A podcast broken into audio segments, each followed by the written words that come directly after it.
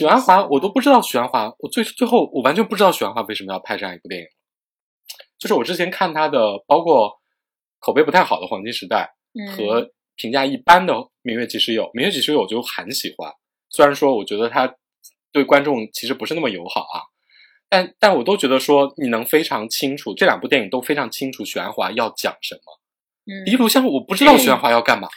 我觉得许鞍华老师，因为他他拍张爱玲所有的他拍张爱玲我都看过，我就觉得就是他拍张爱玲就是一个青铜器，一定要伪装自己是一个薄胎瓷器，就你们都是好东西，但是你们真的不是一个次元。就是你的天赋的气质，你真的差的太远了。就是你本身作为青铜器是一百二十分，你伪装成瓷器的时候你只剩六十分，那你何必呢？你好好的拍一个青铜器，它不好吗？对我我就始终特别怀疑，就是许鞍华拍的张爱玲都特别敦实，你知道吗？而且就是我看他那个你何采必呢采访才意识到，他其实跟张爱玲是时代是重叠的，嗯，因为他拍《倾城之恋》是一一九八四年的时候，说张爱玲他当时要见张爱玲，张爱玲后来没见他，然后呢拍出来之后，张爱玲一言不发，但张爱玲就是在别的地方就是。表示说比较失望，甚至有一些采访里面就是误传张爱玲说惨不忍睹，嗯当然后来就是当时是宋一朗吧，应该是宋琦，啊宋琦，然宋后琦宋那会儿还小呢。哦，宋琦，宋一朗是儿子对吧？对。哦，对，就宋琦后来就跟许鞍华说，他问了张爱玲，张爱玲也没说这话。但是呢，显而易见，张爱玲的评价并不好。肯定啊，说什么啊？张爱玲没说，张爱玲也也是会社交的嘛。那就是张爱玲的那个说法，可能就跟王安忆这个说法一样啊，语带哦保留啊。是的，哎呦就是天他自己也承认这个是失败的，就是《倾城之恋》。但是我觉得《倾城之恋》的失败跟《地录像》是一样的，就是他的选角选的真的都太奇怪了，包括太奇他怪了，而且《倾城之恋》也是一男一女在互相算计中不停的这个调情，然后互相的勾引又互相推开的这样一个推拉的过程，炫华拍的就并不好。许就鞍华就不是那样的人。我觉得他就不是一个懂得怎么利用自己的性魅力去去勾引和推拉男人的那样的一个好女人，就是她就是一种性的张力，她就拍的就不对，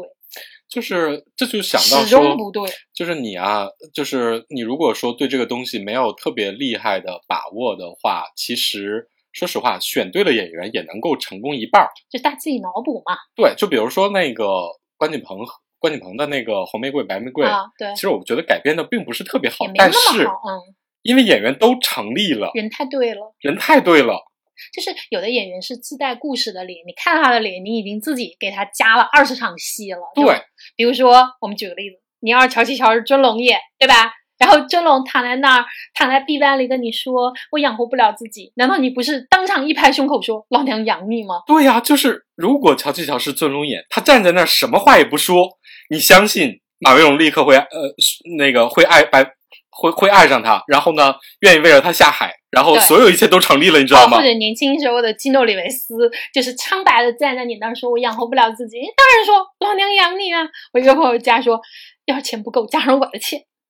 就是， 哎呦，我我不得不说，就是马思纯和那个彭于彭于晏两个人是”哎，你看的时候，丝毫没有故事，你看的时候，那个我看那一场为什么很多嘛，就是那个著名的笑点，我相信每一场都笑了。就是那个呃，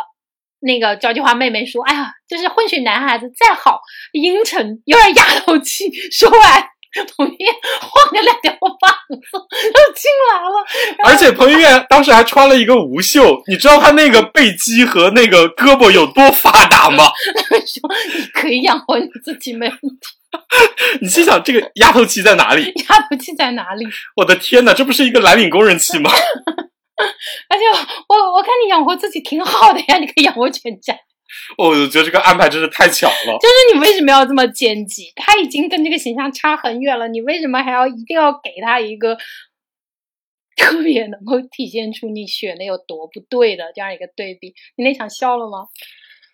哎呀，我当时真是我我太尴尬，我太尴尬了。就是 在那一下，你刚说完，然后突然之间晃着两条膀子， 一把子力气的， 就是怎么说？他其实在里面演乔琪小没有演的那么不好，但是那一段那简直是你在说啊，那个黛玉正在迎风掉泪的时候，鲁智深进来给你在黛黛玉正在外面倒把垂杨柳， 你知道吗？就是那样的一个效果。我真觉得彭于晏努力了，他瘦了很多，而且他有一些那种，比如说自己独自躺在那里的时候，不管是他说整有个那身形种浪和子，眼神，对，我觉得其实是对的。就那他一没刹有演的那，那么不对。你相信嗯？他可能是乔西乔，对，但是呢，这里边情节很多情节的安排，就你刚才说的那个丫头去接他，穿个无袖的背心进来，然后还有一些包括什么那种撒娇，还有他大喊什么妈妈、daddy，我想这一切都把彭于晏给毁了。我觉得他的理解，呃我就是他选彭于晏，就是彭于晏他里面他给出了一点点那种小男孩儿气，对就是那种我没法自立，我没有办法独立生活，我就是负担不起一个家庭。浪子心里都住了一个小男孩嘛，对我觉得他的这个点，我反而觉得他比马思纯稍微好一点儿，他对有把这个点做出来，就是他不是一个不可原谅的渣男。对，就是或者说他是个渣男，但是他有他的成为渣男的原因。我觉得是的他彭于晏还给出了这样的一点儿景深，就是他的表演本身给乔琪乔给了一个这样的景深。因为你如果是一个纯熟男是那样的渣，你真的无法原谅，无法原谅。你只能说你是个小男孩儿，你就是小男孩儿经常会说我控制不了我自己，我就是个男孩儿，我觉得可以。但是呢，这个剪辑和这个这个这个这个学员话一定要背锅。就刚说完丫头气，你就你就倒拔垂杨柳了。我觉得这个真的导演的，这是导演的问题，这不是演员的问题。就导致最后钱小就是用现在流行的抖音流行的话说，就是特别油腻。然后呢，同时呢，那种纯情感和那种那种对命运不可抵抗的那种无力感和堕落感，就完全出不来。就那种白瘦颓，对，就是你你你已经不白不瘦了，你颓一点儿也行，但最后呢，你你就还是那么的阳光，那么的健壮，那么的膀子有力，肾很好。就我稍微我觉得乔琪乔的这个生命力太强了一点， 太强了。就是玄华那个所谓的，呃呃，不是那个王安忆所谓的那个辩解，就是乔西乔经常运动。 我想谢谢你啊，当时的富家公子没有人运动成这种肌肉男，谢谢你，真的谢谢你。而且年轻男孩儿就是跋山涉水爬个楼难吗？根根本不难啊你！你能想象罗密欧一个能爬了爬阳台的罗密欧是个肌肉男吗？不需要啊，年轻男孩随便都能爬上去。我觉得这个辩解就属于扯的，属于墙往上贴。然后真的就是演员本身，嗯，这是一个巨大的问题。就比如说，真的，我我就说你实在不行，你你就挑一个流量，对吧？白瘦演的没那么好的情况下，他人站在那儿是有说服力的，他引发女人的那种 怜爱，对吧？也可以。那现在你图什么呢？ 哎呀，然后你对马思纯老师的表演有什么意见？ 天呐， 这是个灾难。这是个灾难。就是我觉得啊，如果你最后出于因为一八年的时候，他是一八年定的选，一七一八年可能定的选角，那时候挑嗯马思纯我能理解，因为他刚拿完金马嗯，影后，而且你可能就想要这一个这种好女孩儿堕落也可以，那你就需要顺着你的女主角去搭其他人。对，你不能在你挑了一个茁壮的女主角的时候，给她挑所有的配角都是那种雪白玲珑的嗯纤瘦美人，是你什的，么意思呀？她一个人抵旁边俩，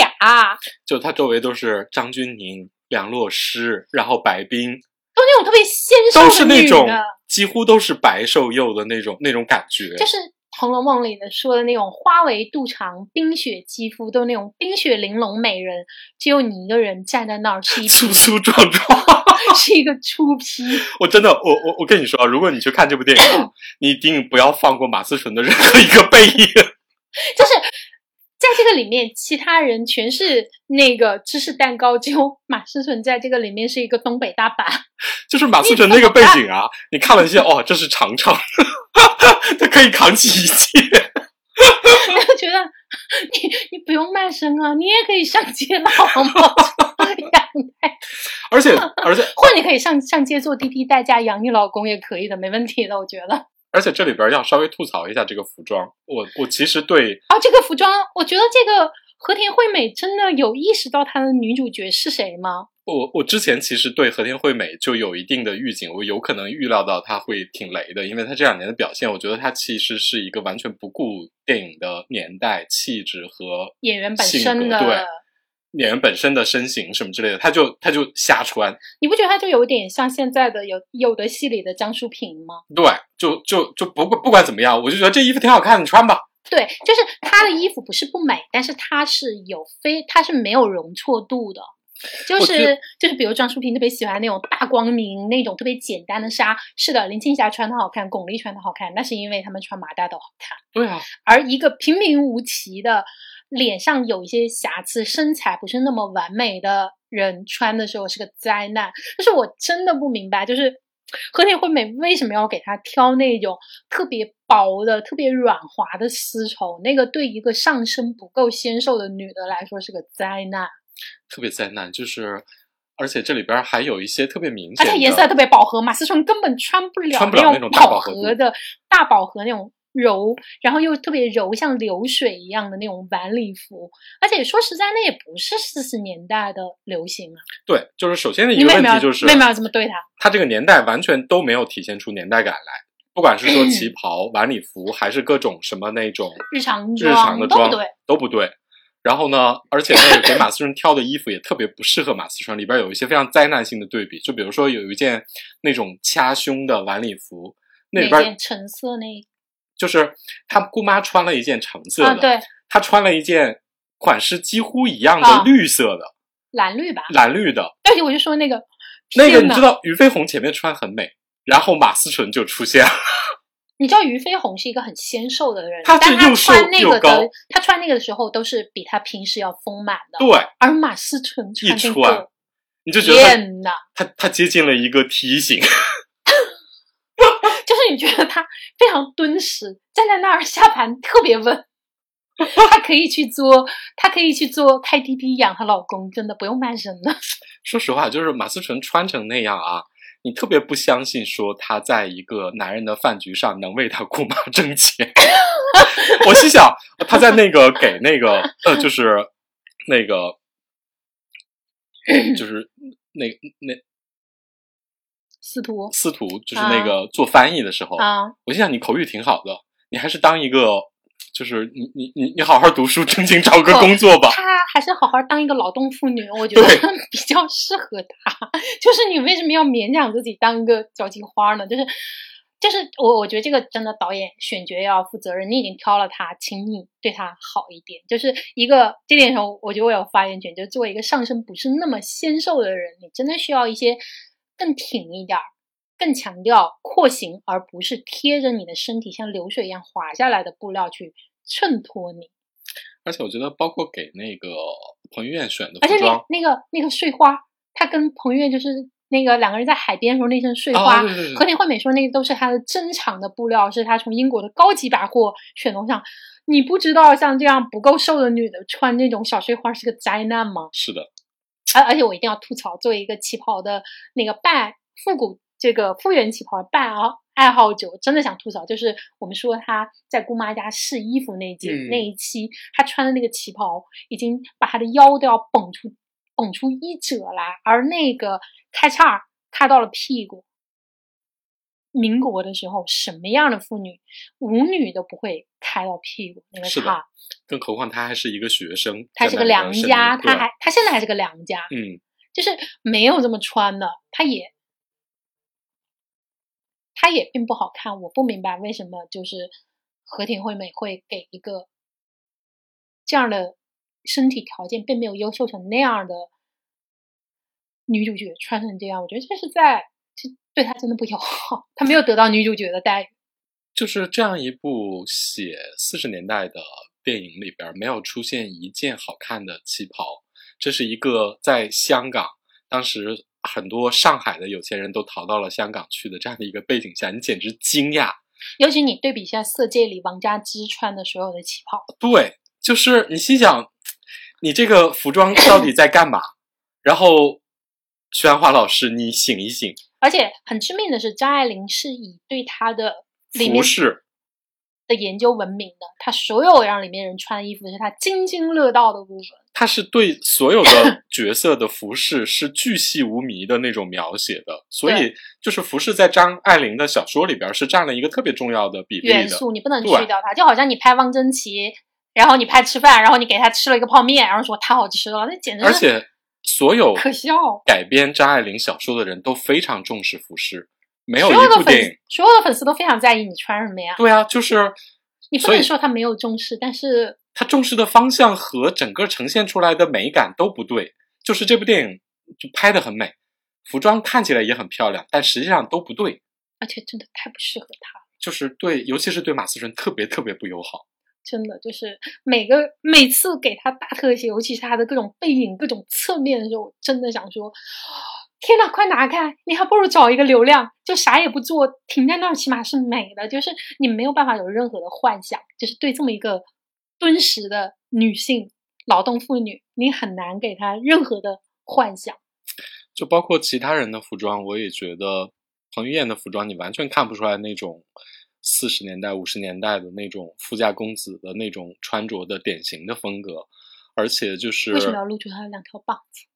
特别不对，而且他那个服装的腰线、版型什么的，我觉得都不对。然后，甚至包括说那个，你你看这里边儿梁洛施那么美艳的一个混嗯血、美艳社交花，她都穿的些啥呀？她穿个男士衬衣，为什么？反正都穿的特别奇怪。包括俞飞鸿，我俞也飞鸿，哎呀，我我不得不吐槽一下俞飞鸿这个角色，就是俞飞鸿演的太美、太强壮、太中气十足了。他是演的就是他是按劳保演，他是按劳保演的，就是就是你知道，俞飞鸿演的应该是一个年老色衰，嗯然后呢，通过捕猎和自己的各种社交场的编织来填补自己的内心的这样的一个内心空虚的老女人。然后俞飞鸿往那一站，又美又艳又强势，然后你觉得他中气十足，可以骂到天荒地老。你觉得他正在他正在他的全盛时期他，在全盛时期，而且俞飞鸿那个你为什么要一个劳动妇女来帮你勾引男的？而且在电影里边儿，就是从妆容到她的服饰到各方面都全方位的强化她的这种美艳感。我觉得这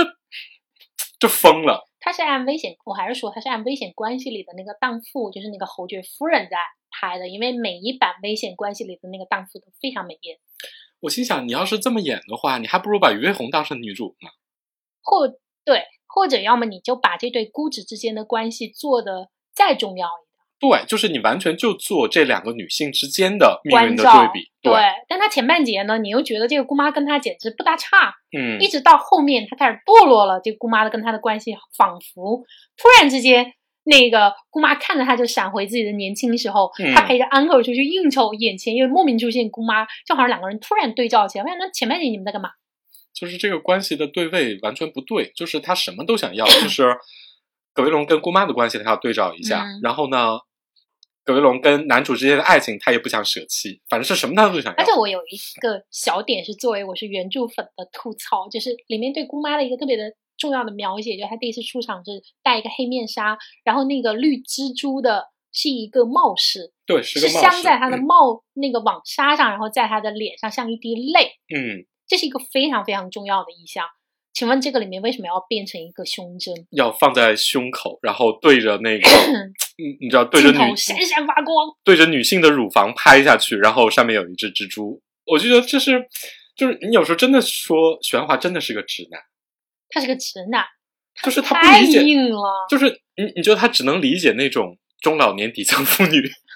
他对女性的欲望真的他不了对解，中老年颓败贵妇真的不了解。他对此一无所知，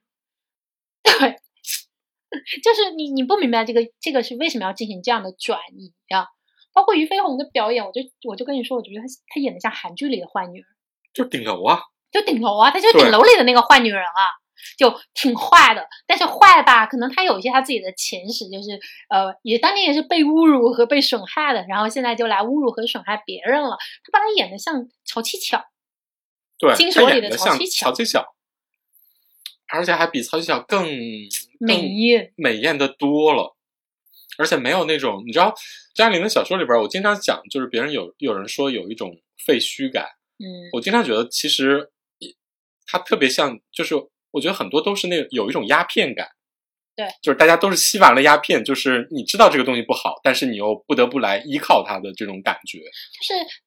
这种年纪的老贵妇已经逝去的情况下，就像那种已经开残的牡丹，她的脸上是一定有一点厌倦感，对，有一点颓败，厌有一种倦疲倦，但是我要撑下来，因为我没有别的更好的选择了。对，就是它里面所有的人，你会发现他们都缺少这种厌倦感和脆弱感，尤其乔琪乔毫不脆弱，但乔琪乔让女人心动的地方一定是她的脆弱，不是对她的两膀子力气。 就是这里边不管是对男性的想象，那 种我为此付付出一生的那种男人，还是说对女性的同情和共鸣，我觉得都，我不管站在哪个性别的角度，我都很难共鸣。我很难共鸣，这是俞飞鸿演的，你说好吗？就是他跟范伟的戏，甚至我觉得这两个经常被提出来说，我觉得都不够好，因为范伟在里面，我我先不说他北方南方的问题，嗯，范伟在一个这么造作的环境里，这种封闭的小空间里，他演的那么的日常化。他是一个，他是一个高级的演法，他是一个日常化的内敛的演法，包括他那个带着年轻女孩儿去给她买东西，然后自己还可怜巴巴的自己抱着那么多买过来的东西，有点措手不及，然后又带着年轻女孩儿去吃生蚝，然后又想显示自己懂，然后在那里非常尴尬、非常做作吃生蚝。我觉得这个处理不是不好的，他演的呢也很生活化，但问题是这不是一个生活化的戏，而且其他所有的人都的演技都不生活化，你在里面是跟其他人是对不上的，而尤其他跟俞飞鸿，俞飞鸿演的吧，又是那种很外放的，然后对又带一点城市化和造作，很用力的。我我觉得俞飞鸿演的也很用力，之前演特别坏特别用力。他演风情、演坏女人的时候，也都没有想象力。就是他也不适合这么演，就是他这不么适演合之后太太生硬了，就是你感觉说也是一个好女人，硬要我要对演一个坏女人，你们快来看我演坏女人了。 你看我多坏啊！ 对就就他的演技其实也有点油腻。对，所以他跟范伟的表演就不搭，两个人就搭不到一块儿去。这个戏里面特别可怕的，尤其开始出现群戏的时候，嗯，你就会发现每个人都是他自己的那套演法，对，就马思纯的青春疼痛演法，那个呃彭于晏和那个这个。俞飞鸿的这种好人一定要装坏人的油腻演法，和对范伟老师的那种不动声色、内料低调、日常演法凑对在一起之后，那真是个灾难。特别灾难，就是你觉得特别不搭，就包括那个就是那个呃乔爵士，就是那个香港的老演员，那是香港还是啊台湾的？香港的香港的，他不是张，他就是张大卫他哥呀、啊，对对对对，张大卫小儿童生他哥呀、啊。他的演法匹配跟嘛其他人也不一样，是啊，就完全不 搭。就他演的也不能说不好，他是香港的那一派老谋深算，对，但他跟范伟老师这种也不是一个路子。就是特别特别生硬。而且我觉得范伟那个角色，我从头到尾都觉得特别奇怪，就是那种我本来就是在原著里边，他就是一个跟舅妈呃跟姑妈的一个搭子，对，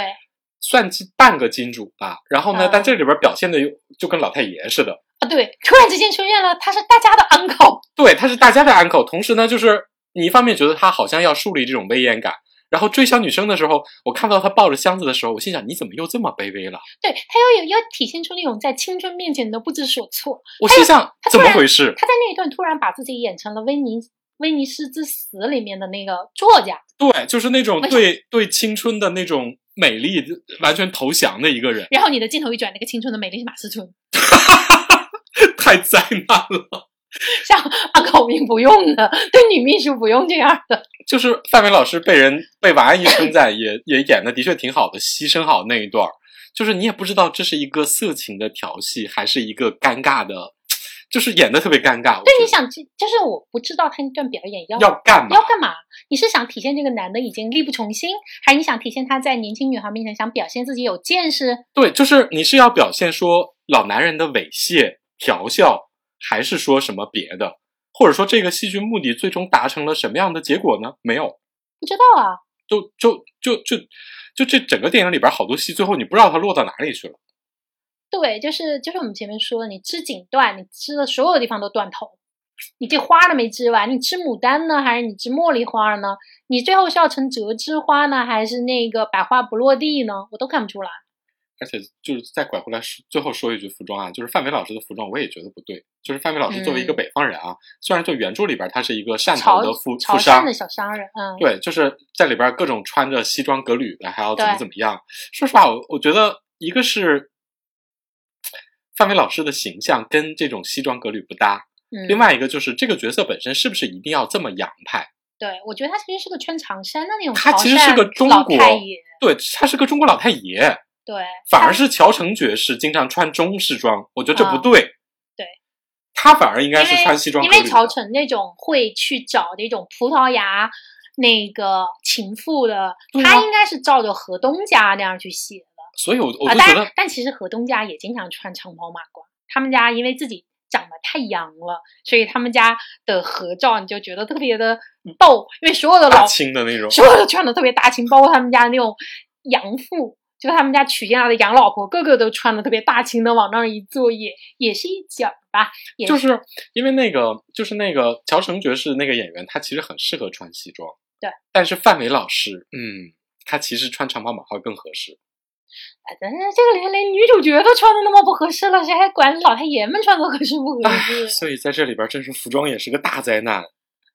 对，而且这个里面就是吹了那么多的服化道，所有都是华语影坛最顶级的，包括嗯坂本龙一，我看完突然心想，等一下哪段是坂本龙一？你看过之后，你对这里边音乐有任何印象我吗？没有，我都我都想起来哪儿哪儿是坂本龙一？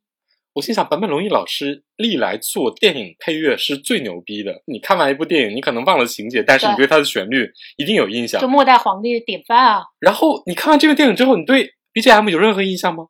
对，我没有而且记住任何这也是很奇怪的地方，就是如果你就是因为拍拍电影电视剧有一个最俗套的煽情，就是当你气氛起不来的时候就起音乐嘛，对啊，大特写嘛。这里面又对背景音乐用的那么克制，为什么？不知道。好像啊，好像据说坂本龙一就只给他写了那一段儿主题式的音乐，然后剩下就没有用。但是你如果你要拍爱情戏，背景音乐其实是特别重要的部分，那就不实在起不来，然后你就铺音乐嘛，大家自己脑补嘛，对吧？所以我就说那个，你你你想那个服装非常拉胯，然后配乐也就是一个一般般的状态，你不能说那个服装完全拉胯，但那个服装就是都不对，我觉得它美的跟这个戏没关系，嗯它美的跟这些演员也没关系，它自己在那儿美，那管什么用啊？就我又不是来看服饰大 展览，就是它没有衬托出整个电影的气质，也没有让演员更好它看或者完全更没有合，适它。没有在，它没有给这个加分而且那个不是看到传言说那个杜可风摄影啊也跟玄华还闹掰了吗？啊是吗？我看到有这样的传言，我不太知道，因为这个电影其实摄影还挺美的。对，但说实话啊，我觉得这又是玄华的一个问题，就是玄华其实是没有自己的影像风格的一个导演，嗯，他对，更多的根据不同的电影和他的用的摄像来确认。这部电影的确需要一个华丽的嗯，影像方面的呈现，但实际上，我觉得它跟玄华的气质又不搭，所以导致这个摄影美的非常没有灵魂。就是很奇怪，因为他最后他是跳到鼓浪屿那边的那个别墅，然后呃、哦去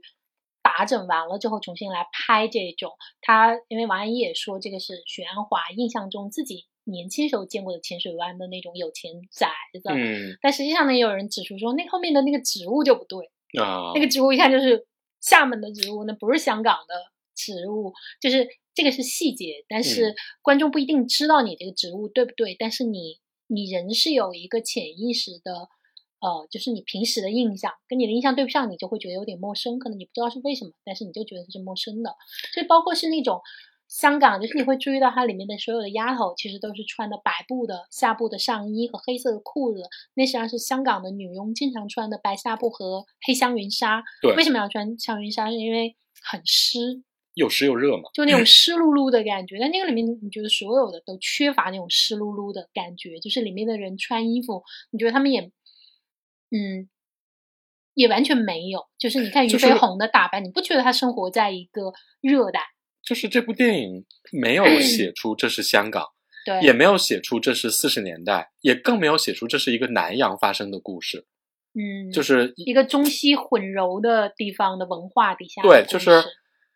从电影第一幕切到他们姑妈家的场景的时候，就是张爱玲的小说里用了非常多的笔墨来描写这是一个中西混杂的这样的一个 别墅，但这个别墅你看出来了吗？你没看有出那种殖民地感了吗？而且它特别重要的是，它讽刺这个两太太，就是这个姑妈在家里面就是这种中西杂糅和以前那种满清品味的遗对留，就说她自己关起门来挽挽留了时代的空气，自己在做做小型慈禧，对，就是。呃，比如说末代皇帝的最前面啊，就是写慈禧那段，当然是对外国人的那种想象啊，但是它是有体现出这个这种华丽是一种已经腐朽掉的过时的华丽，嗯，这个里面是没有的。是的，是的，它缺乏这种过时感、厌倦感，就是它整个戏就显得又开朗、又茁壮、又明亮，但这不是张爱玲，各种新展展的，你不觉得吗？对，就是那个别墅，你就心想，闪哎得哦，贼光，应该应该昨天刚装修好吧？就是一点儿不觉得姑妈颓了 呀，就姑妈本人也如此美艳的挺立在那儿，就没有人过时了，没有就人在下坡路上，就是那个，就是呃，葛维龙被姑妈安排在了那个蓝色的房间。我之前想象的，因为它是一个老宅子，嗯，然后那种蓝应该是一个比较幽暗的蓝。然后你看到那个电影里边那个蓝心，哦，立邦昨天刚用过赞助吧， 刷的新展展 的。那个地方也非常奇怪，就是他，我很明显知道他想建立一个影像和暗喻。那嗯，请问他房间为什么是蓝的？就为什么？就我我只能说，玄华老师，你对颜色、对欲望、对各种都不敏感是吗？那你干嘛要拍这部电影啊？就是他那个蓝色意象像谁？我我觉得很眼熟，但是我也我想不起来是谁，肯定是另外一个特别有名的导演，经常用那样的隐喻和光线，但我不知道是谁。那反正不是许鞍华，那肯定不是许鞍华，也不是张爱玲。你想用这种色彩最好的就是那个那个安德森嘛，老师、啊那种布达佩斯大饭店那种，但他也不是安德森啊，他那它种不辣是，对，因为它那个饱和度太高了，他不旧，它非常新，太就新整个了电影都呈现出一幅新展展的。昨天刚在那个另外一个时空里发生的新展展的故事，没有年代感，没有情嗯绪，没有世纪末的，没有没有没有那种战乱感，什么都没有。对，因为呃，壁炉香或者说张爱玲最擅长、最喜欢的东西，都是那种下沉的、颓败的东西。就是她最早的比喻，就是金丝雀被困在了屏风上，但那个屏风已经开始被虫咬了。这对一种虫蛀后的华丽，这是张爱玲特别重要的意象。你可以换一个方式去呈现，但它应该是旧的、过时的，马上下一秒就要散架的。它不是一个 这么茁壮的新展展的立邦刚站住完的房间。就是要么你自己按着这个框架，你讲一讲你自己想讲的事儿。对，比如说射箭，对射箭就没有用这个，就我我刚才说这种下沉感和这种颓败感，他他他他不要这个东西，李安用他的方式重新去讲了。对，我觉得《色戒》就是一个挺但是现代感包的，括李安的《断背山》，其实跟原著的气质差的也蛮大的。嗯，他把原著那种又冷，然后又土矬的那种气质，那种生硬的西部气质，我觉得李安是去掉了很多的。这就是一个导演拍一个小说故事之后，他是要经过自己的消化和反刍，他要讲自己因为想讲的话这。是两个文本，或者对说这是两个媒介，你你必须避开它这个陷阱。